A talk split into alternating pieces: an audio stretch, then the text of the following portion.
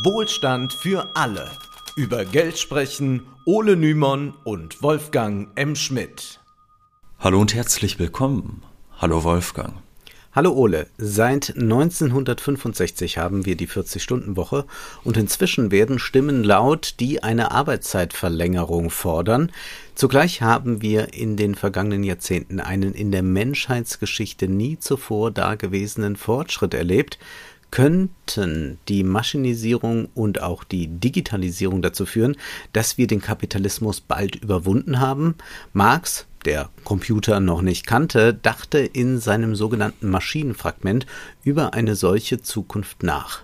Beim Maschinenfragment handelt es sich um ein Kapitel aus den Grundrissen, das im Zuge der Digitalisierung neue Aufmerksamkeit auf sich zog. Der italienische Postoperaismus bezog sich in den 1990er Jahren auf diesen kurzen, recht enigmatischen Text von Marx. Vor allem Paolo Virno und Antonio Negri sahen darin einen unorthodoxen, ja regelrecht antimarxistischen Text von Marx, da plötzlich nicht mehr der Fokus auf den Arbeitern lag und darauf, dass sie es sind, die den Wert schaffen. Wir haben in den Folgen 169 und 171 1971 erklärt, warum nicht die Maschinen, sondern die Arbeiter Wert erwirtschaften. Wir möchten auch in dieser Folge darauf hinweisen, dass wir uns sehr freuen, wenn alle, die können, unseren Podcast finanziell unterstützen. Das Projekt macht uns viel Freude, aber es kostet auch jede Woche jede Menge Zeit. Deshalb ist es wichtig, dass wir Zuwendungen erhalten. Möglich ist das via Banküberweisung bzw. Dauerauftrag an unsere Bankverbindung, die in der Beschreibung dieser Episode angegeben ist. Dort finden sich auch die Links zu PayPal, Patreon und Steady. Vielen Dank für die Unterstützung. Zunächst müssen wir einen Begriff klären, denn im Maschinenfragment ist häufig vom fixen Kapital die Rede. Mit fixem Kapital ist jenes Kapital gemeint, das sich im Produktionsprozess nicht verwandelt. Eine Maschine stellt zwar Produkte her oder bearbeitet diese, jedoch ändert sich die Maschine in ihrer Form nicht. Dennoch geht durch den Verschleiß etwas von der Maschine in das Produkt ein. Das bedeutet, während der Produktion fließt die Abschreibungssumme in das Produkt. Nehmen wir an, man kann mit einer Nähmaschine 1000 Hemden nähen.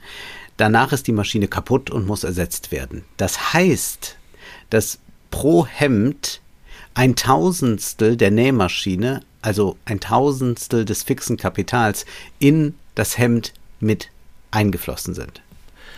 Das Arbeitsmittel hat verschiedene technische Entwicklungsstufen durchlaufen. Am Ende steht bei Marx, der von den Erfindungen in der Mitte des 19. Jahrhunderts ausgeht, ein automatisches System der Maschinerie. Der Automatisierungsaspekt ist deshalb von Bedeutung, weil erst durch ihn sich die Maschine von selbst bewegen kann ohne menschliche Krafteinwirkung. Also primäre Aufgabe der Arbeiter ist es dann, die Maschinen zu überwachen und Störungen des Produktionsprozesses zu verhindern. Marx erklärt, die Maschine, die für den Arbeiter Geschick und Kraft besitzt, ist selbst der Virtuose, die ihre eigene Seele besitzt in den in ihr wirkenden mechanischen Gesetzen und zu ihrer beständigen Selbstbewegung, wie der Arbeiter Nahrungsmittel, so Kohlen, Öl etc. konsumiert. Dann fällt das Wort Wissenschaft. Diese ist die Grundlage moderner Produktion. Die Wissenschaft steckt in der Maschine, aber die Wissenschaft steckt nicht im Bewusstsein des Arbeiters das leuchtet ein, denn derjenige, der einen 3D-Drucker überwacht, hat diesen nicht entwickelt und wird sicherlich auch nicht alle Einzelheiten der Funktionsweise kennen. Im 19. Jahrhundert konnte gerade durch die Maschinisierung auf ungelernte Kräfte, zum Beispiel auf Kinder, zurückgegriffen werden. Nun beschreibt Marx eine immer weiter fortschreitende Entwicklung, bei der immer mehr wissenschaftliche Erkenntnisse angesammelt werden und in die Maschine fließen, bis irgendwann der Punkt erreicht ist, von dem Marx schreibt, die lebendige Arbeit, also die Arbeit der Arbeitskraft, sei nur noch ein lebendiges Zubehör, und daraus folge dann, Zitat, der Produktionsprozess hat aufgehört, Arbeitsprozess in dem Sinn zu sein, dass die Arbeit als die ihn beherrschende Einheit über ihn übergriffe. Marx sagt, die vergegenständlichte Arbeit sei nun die beherrschende Macht.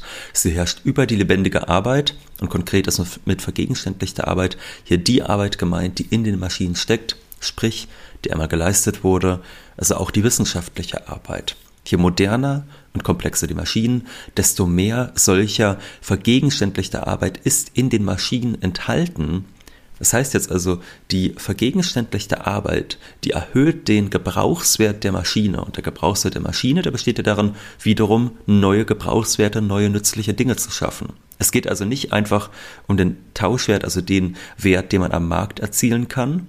Wenn nun aber der neu produzierte Gebrauchswert dank der vielen akkumulierten, vergegenständlichten Arbeit immer größer wird, die lebendige Arbeit, also von dieser vergegenständlichen Arbeit beherrscht wird. Wann ist der Punkt gekommen, wo durch die lebendige Arbeit, also durch die Arbeiter kaum noch oder vielleicht sogar gar kein Tauschwert mehr produziert wird? Denn wir wissen aus den vergangenen Folgen, Maschinen, Maschinen produzieren keinen Wert, das tun nur Arbeiter. Und was wäre jetzt, wenn in den Produkten fast gar keine oder keine menschliche Arbeitszeit mehr steckt? Bekanntermaßen gibt es im also Kapitalismus. Also flüssige Arbeitszeit. Ja, ja. Bekanntermaßen, ja, wir äh, merken, äh, wir bei einigen wird es jetzt im Kopf äh, schwirren und das ist auch gar nicht schlimm. Äh, das ist auch so, wenn man das liest und es ist auch ein sehr äh, intrikater Text. Aber ich glaube, man kann schon die einzelnen klaren Linien daraus ableiten. Das versuchen wir hier zumindest zu tun. Bekanntermaßen gibt es im Kapitalismus die Tendenz, die Produktion zu erhöhen durch bessere Maschinen, damit weniger Arbeiter vonnöten sind und somit günstiger produziert werden kann. Wenn aber nur durch menschliche Arbeit ein Tauschwert entsteht, führt ein Produzieren mit weniger oder irgendwann ohne Menschen dazu, dass der Wert der Ware immer weiter fällt. Trotzdem wird ja etwas produziert. Ja, die Frage, die Ole aufgeworfen hat, stellt sich für Marx tatsächlich. Wird durch den technischen Fortschritt ein kapitalistisches Wirtschaften unmöglich? Zur menschlichen Arbeit im Verhältnis zu modernen Maschinen schreibt Marx, der in der Maschinerie vergegenständlichte Wert erscheint ferner als eine Voraussetzung, wogegen die verwertende Kraft des einzelnen Arbeitsvermögens als ein unendlich kleines verschwindet. Damit ist gemeint, dass die menschliche Rolle, wenn überhaupt, nur noch eine marginale Rolle ist. Wenn wir zum Beispiel an nahezu menschenleere Fabriken denken, leuchtet das auch gleich ein.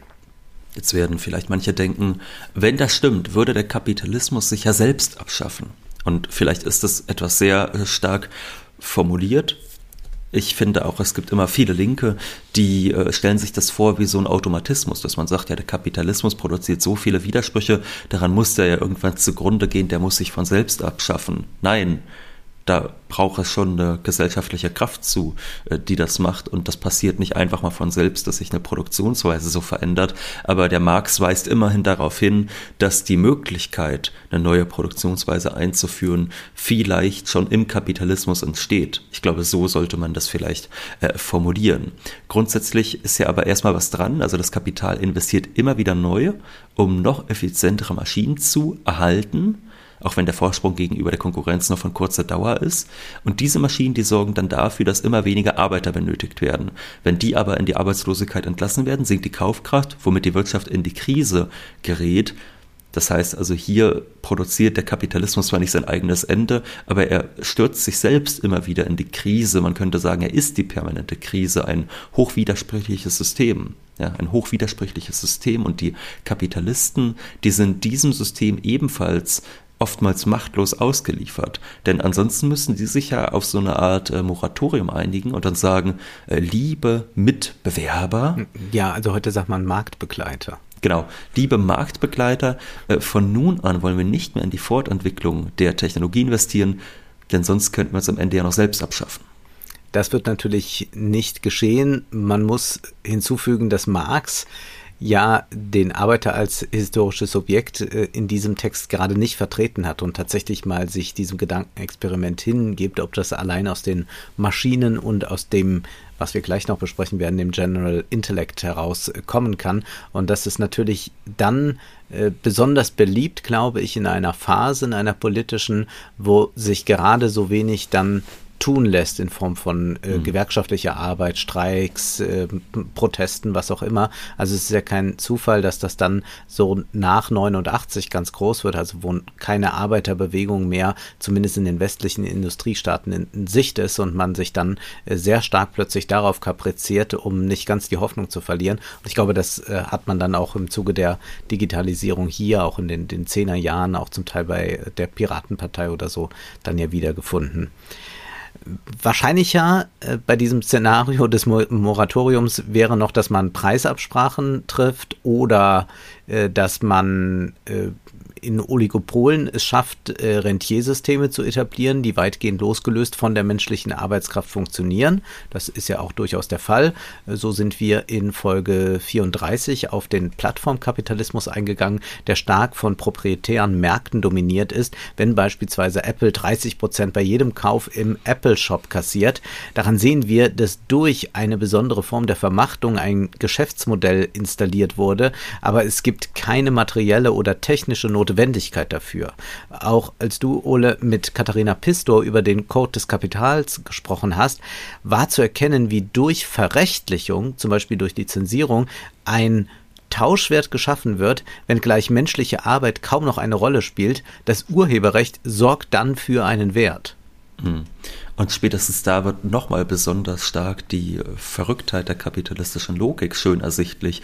Denn bei den physisch produzierten Waren ja, ob das jetzt eine Dose Ravioli ist oder ein Auto, da ist es ja noch so, da kann man sagen, das ist wirklich begrenzt, da gibt es jeweils nur ein von, äh, ein Stück von und da braucht es irgendeine Art von, irgendeine Art von Ausschlusskriterien, wer das jetzt bekommt. Was im Kapitalismus halt bedeutet, wer genug Geld hat, bekommt's. Wohingegen ja bei allem, was geistiges Eigentum ist, wie es gerne genannt wird, ne? alles, was ein äh, Gedanke ist, ein Lied, ein Stück Literatur, was auch immer, das könnte ja jedem ohne irgendwelche weiter anfallenden Kosten zugänglich gemacht werden. Mhm.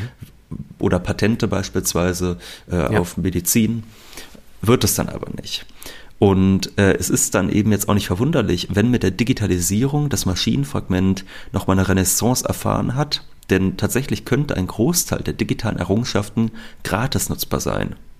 Wichtig ist, es geht nicht nur darum, dass wenig menschliche Arbeitskraft benötigt wird, um weitere Produkte zu produzieren, sondern dass in den Produkten trotzdem ja schon viel vergegenständlichte Arbeit enthalten ist. Und das ist eben zunehmend auch die Arbeit der Wissenschaft. Im Maschinenfragment heißt es, die Akkumulation des Wissens und des Geschicks der allgemeinen Produktivkräfte des gesellschaftlichen Hirns ist so der Arbeit gegenüber absorbiert in dem Kapital, und erscheint daher als Eigenschaft des Kapitals und bestimmter des Kapital fix, soweit es als eigentliches Produktionsmittel in den Produktionsprozess eintritt. Das heißt, wie eben schon von uns gestreift, steckt das gesellschaftliche Wissen nicht im Arbeiter, sondern in der Maschine. Warum ist das wichtig? Marx erklärt, dass durch das Wissen die Produktivkraft gesteigert wird.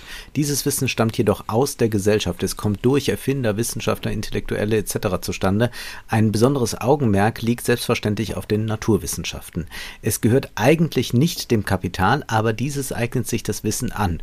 Besonders transparent wird das im digitalen Raum, wenn Tech-Unternehmen auf Open-Source-Software zurückgreifen, um darauf ein Business zu etablieren. Fortgeschrittener Kapitalismus meinte aber schon im 19. Jahrhundert, Jahrhundert die technologische Anwendung von Wissenschaft. Für Marx ist es so, dass es so etwas wie einen allgemeinen Erkenntnisfortschritt der Menschheit gibt. Zugleich aber kann das Kapital diesen Fortschritt beschleunigen. Jedoch wissen wir, dass es dies nur tut, wenn es lukrativ erscheint, weshalb zum Beispiel Grundlagenforschung oft nicht von der Privatwirtschaft finanziert wird. Nun haben diese Maschinen einen hohen Gebrauchswert, jedoch sind sie nicht notwendigerweise auch Kapital. Das ist keine Wortglauberei, sondern von größter Bedeutung. Würde man Maschinen grundsätzlich mit Kapital gleichsetzen, wäre eine Vorstellung von Maschinen außerhalb eines kapitalistischen Systems undenkbar. Indem jedoch die Maschinen kein Kapital sein müssen, können die Maschinen und kann damit die Produktion von Produkten, die dann keine Waren mehr sind, auch anders organisiert werden. Wenn die Arbeitszeit alleine Wert schafft, dann schwindet mit der menschlichen Arbeit der Wert, so dass Marx erklärt, das Kapital arbeitet so an seiner eigenen Auflösung als die Produktion beherrschender Formen. Das heißt, der Arbeiter spielt nur noch eine Nebenrolle und wir werden dann gleich sehen, weshalb einige Interpreten dieses Fragment als einen geradezu antimarxistischen Text rezipiert haben.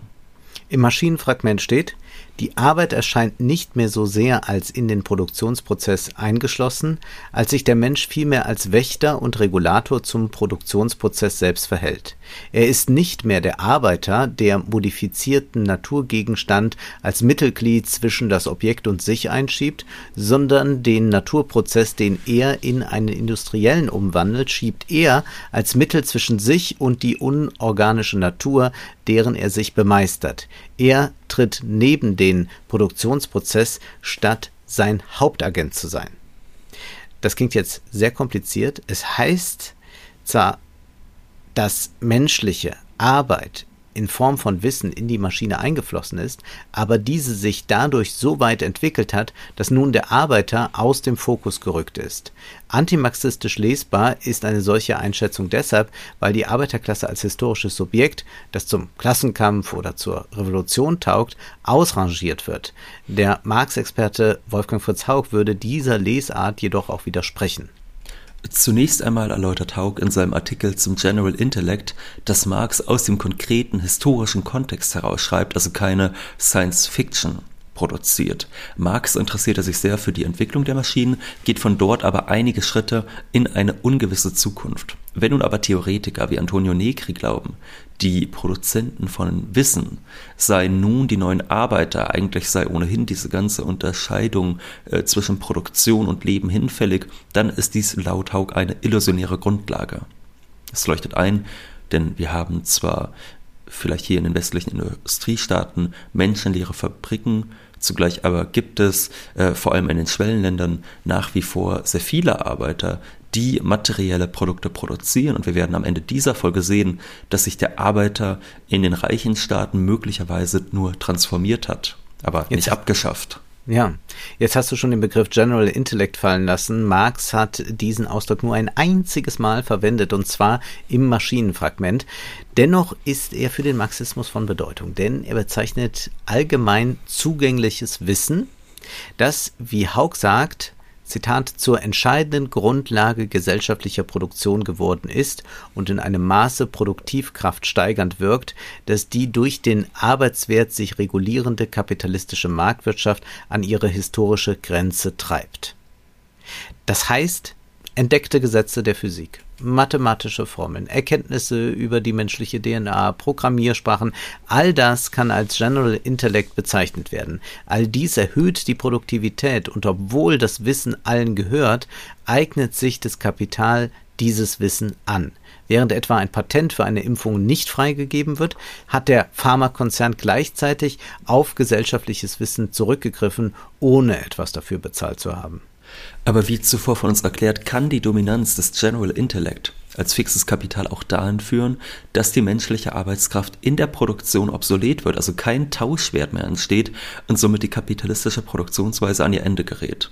Kurzer Einschub, wer sich wundert, warum im Silicon Valley viele Tech-Milliardäre für ein BGE, also ein Grundeinkommen sind, der kann das nun besser einordnen. Durchaus haben diese Kapitalisten erkannt, dass der General Intellect im Netz potenziell dafür sorgen kann, dass immer weniger Arbeiter gebraucht werden, also auch immer weniger Lohn empfangen, mit denen sie dann Streamingdienste und Apps abonnieren können, um aber eine sozialistische Wirtschaft, in der es keine Waren mehr gibt, die aus Profitinteressen produziert werden, zu verhindern, sollen die Arbeitslosen staatlich alimentiert werden, damit weiterhin die Tech-Produkte, äh, die Produkte der Tech-Konzerne nachgefragt sind. Der Staat soll also die Kaufkraft sichern.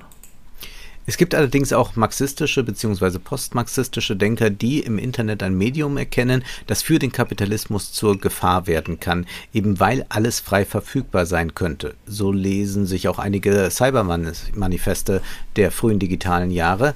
Haug aber entgegnet dem, Darum dass er global geworden ist, ist der Kapitalismus im Ganzen nicht rationaler geworden. Global geworden ist seine systemische Irrationalität, die aus dem Getriebe von Myriaden gegeneinander operierender Particular Intellects resultiert. Wir haben ja jetzt schon über Patente und dergleichen hm. gesprochen, ja. Doch deren Intellektualität bildet sich in einem Medium, dessen erweiterte Reproduktion sich global speist. Der Möglichkeit nach ist dieses Intellektualmedium zum ersten Mal allgemein geworden. Die Widersprüche zwischen allgemeinem Verstand und kapitalistischem Ausschluss der Allgemeinheit aus seiner Verwirklichung geben den Kämpfen des Internetzeitalters ihr Gepräge. Ja, soll Twitter kostenlos sein? Äh, muss man 8 Euro zahlen, um reinzukommen? Äh, diese Fragen, was soll es kosten? Beim Metaverse stellt sich das dann nochmal in besonderer Weise, durchziehen eigentlich diese ganze Struktur, wenn wir über das Internet sprechen. Ja, wir erleben das jeden Tag. Der Profit der großen Plattformen fußt auf Partikularinteressen und ihnen zugrunde liegen Particular Intellects. Es gibt zwar mögliche Alternativen, etwa Mastodon, aber es zeigt sich nicht nur an der Handhabung, sondern auch an fehlenden Produktionsmitteln und einem Mangel an Zeit, die Menschen in den Aufbau einer solchen Plattform stecken müssten, wie schwierig es ist, etwas jenseits der Herrschaft des Kapitals zu etablieren. Inwieweit der Postoperaismus gegen den digitalen Kapitalismus in Anschlag gebracht werden kann, wollen wir jedoch heute nicht entscheiden. Gehen wir nochmal zu Marx und seiner These von der Verwissenschaftlichung der Produktion zurück. Wir hatten eben gesagt, dass der Arbeiter neben den Produktionsprozess tritt. Marx erklärt weiter, in dieser Umwandlung ist es weder die unmittelbare Arbeit, die der Mensch selbst verrichtet, noch die Zeit, die er arbeitet, sondern die Aneignung seiner eigenen allgemeinen Produktivkraft, sein Verständnis der Natur und die Beherrschung derselben durch sein Dasein als Gesellschaftskörper. In einem Wort die Entwicklung des gesellschaftlichen Individuums, die als der große Grundpfeiler der Produktion und des Reichtums.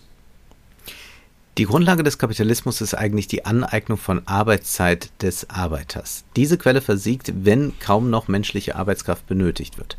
Marx konstatiert, die Surplusarbeit der Masse hat aufgehört, Bedingung für die Entwicklung des allgemeinen Reichtums zu sein, ebenso wie die Nichtarbeit der wenigen für die Entwicklung der allgemeinen Mächte des menschlichen Kopfes. Damit bricht die auf dem Tauschwert ruhende Produktion zusammen. Zitat Ende. Da dies aber nicht durch eine Revolution von außen geschieht, sondern systemimmanent ist, erklärt Marx das Kapital zum prozessierenden Widerspruch. Aber jede Maschine hat der Mensch durch Hirn und Hand geschaffen. Wie groß der Fortschritt ist, lässt sich dann an den Produktionsmitteln ablesen, selbst wenn diese noch nicht vergesellschaftet sind, so wie sie das ja nun momentan noch nicht sind. Marx schreibt, die Entwicklung des Kapital Fix zeigt an, bis zu welchem Grade das allgemeine gesellschaftliche Wissen Knowledge zur unmittelbaren Produktivkraft geworden ist und daher die Bedingung des gesellschaftlichen Lebensprozesses selbst unter die Kontrolle des General Intellect gekommen und ihm gemäß umgeschaffen sind. Ich musste eben schon wieder etwas schmunzeln, als du es gelesen hast. Äh, vielleicht muss man sich doch äh, ein bisschen entschuldigen äh, für diese Folge, weil das dadurch, dass es jetzt auch mal die Grundrisse sind, also dass das hier ja. noch viel mehr was Skizzenhaftes hat, was überhaupt jetzt nicht in dem Sinne zur Veröffentlichung bestimmt war. Dadurch ist es natürlich so, dass hier unglaublich viele auch eingestreute Fremdwörter einfach drin sind, weil Marx halt permanent auf Englisch, Französisch, Deutsch hin und her gedacht hat. Und das macht natürlich die Zumutung, die Marx ohnehin bedeutet, wenn man sowas vorgelesen bekommt und nicht selbst liest, nochmal einen Ticken größer. Ja. Man könnte auch sagen, das Kapital hat als Nebenprodukt Freizeit produziert, weil eigentlich kaum noch Arbeitszeit in Anspruch genommen werden muss, wenn das Stadium des Fortschritts weit vorangeschritten ist. Aber wie wir eingangs festgestellt haben, haben wir ja seit Jahrzehnten eine 40-Stunden-Woche, obwohl der General Intellect unaufhörlich gewachsen ist und im fixen Kapital steckt. Zu fragen ist also, ob Marx sich geirrt hat. Es ist tatsächlich schwer zu beantworten, da es sich lediglich um ein Fragment handelt. Es ist keine ausgearbeitete Untersuchung, wo man jetzt äh, sagen könnte, die hätte jetzt diese eine These und dann könnte man sagen, da hat er sich jetzt geirrt. Vielleicht hilft es, den Text eher als eine Grundlage zu begreifen, um eine Verkürzung der Arbeitszeit zu postulieren. Und tatsächlich kann der wachsende Fortschritt bzw. der General Intellect als eine gute Ausgangslage angesehen werden, die Surplusarbeit grundsätzlich in Frage zu stellen. Denn je größer der General Intellect ist, desto stärker gehören die Produktionsmittel eigentlich schon allen. Sie wurden von den Kapitalisten nur angeeignet. Vorsicht ist jedoch geboten bei einer allzu utopischen Auslegung dieses Fragments, denn zu lesen ist dort auch, dass es zwar für das Kapital um das Sparen von Arbeitszeit geht, aber dieses vollzieht sich vielleicht ein bisschen anders, als wir uns das vorstellen. Das kann nämlich auch entstehen durch die Entwicklung der Produktivkraft. Und jetzt kommt eine sehr eigenartige Stelle. Marx schreibt da, Also keineswegs Entsagen vom Genuss, sondern Entwickeln von Power, von Fähigkeiten zur Produktion und daher sowohl der Fähigkeiten wie der Mittel des Genusses. Die Ersparung von Arbeitszeit gleich Vermehren der freien Zeit, das heißt Zeit für die volle Entwicklung des Individuums, die selbst wieder als größte Produktivkraft zurückwirft auf die Produktivkraft der Arbeit. Nun, jetzt könnte man, wenn man sagt, das ist schon nicht mehr in kapitalistischen Verhältnissen, sagen, ja, das ist ja eigentlich äh, das, was äh, Marx auch an anderen Stellen beschreibt, also dass man äh, sich frei entfaltet, dass man äh, seine Potenziale als Mensch ausschöpfen kann, dass man sie nicht verwerten muss, dass man auch genügend Mußezeit hat, äh, die man benötigt, um äh, voll sich zu entwickeln. Aber dass diese, diese, vielleicht sogar dann in den Produktionsprozess sogar noch gut äh, zurückfließt. Das steckt da ja sogar auch hier noch drin. Ja. Genau. Und aber was wir hier natürlich äh, beschrieben finden, ist dann möglicherweise auch, dass genau das alles in den Produktionsprozess zurückfließt, also diese Entfaltung, wenn ich sage mal, der Unternehmer sie gewährt, äh, dem Angestellten, dass das äh, dann wieder äh, dem Kapital zugutekommt. Also was Marx hier beschreibt, könnte man sagen, ist äh, auch vielleicht eine äh, moderne Form des Unternehmertums, das äh, Freizeit und Genuss fördert, Mußezeit ermöglicht und so die Produktivität steigert. Ja, wir kennen das natürlich aus der Startup-Szene, dass man sagt, man stellt Tischkicker in den Pausenraum, man hat Chill-Out-Sounds im Großraumbüro äh, und ähm, dadurch wird dann wiederum die Produktivität des Unternehmens gesteigert. Also da könnte man bei Marx jetzt auch das schon finden, was zumindest die moderne Arbeitswelt in reichen Industriestaaten teilweise prägt. Diese benötigt weniger den einfachen Arbeiter als äh, denjenigen, der Maschinen bedient und überwacht, äh, Entschuldigung, diese benötigt weder den Arbeiter als denjenigen, der Maschinen bedient und überwacht, sondern den Arbeiter, der sein ganzes Individuum mit in den Job einbringt, sich kreativ entfaltet, disruptiv denkt, die Wissenschaften studiert hat und so weiter. Dies Capital Fix Being Man Himself, schreibt Marx. Mhm. Das gilt sicherlich nicht für äh, alle Sektoren der Wirtschaft. Also auch in Deutschland gibt es viele, bei denen jetzt nicht gesagt wird, seid mal kreativ, hier habt ihr Mußezeit, ja. um euch auszutoben. Natürlich gibt es immer noch äh, viele äh, von Amazon-Lagern bis hin zu Putzkräften über Versicherungsarbeiter, die das nicht so sollen. Aber trotzdem ist es zumindest auf einen bestimmten Sektor des Wirtschaftslebens sicherlich anwendbar. Und diese neuen Arbeiter, für die das gilt, die sind dann keineswegs befreit, sondern sie verkaufen ihre Arbeitskraft ebenso wie die Arbeiter, die an den Maschinen stehen. Und dann stellt sich die Frage, inwieweit zwar der Fortschritt den General Intellect gesteigert hat, dies jedoch nur die Produktion und mit ihr die Aneignung von mehr Arbeit auf eine andere Stufe gehoben hat.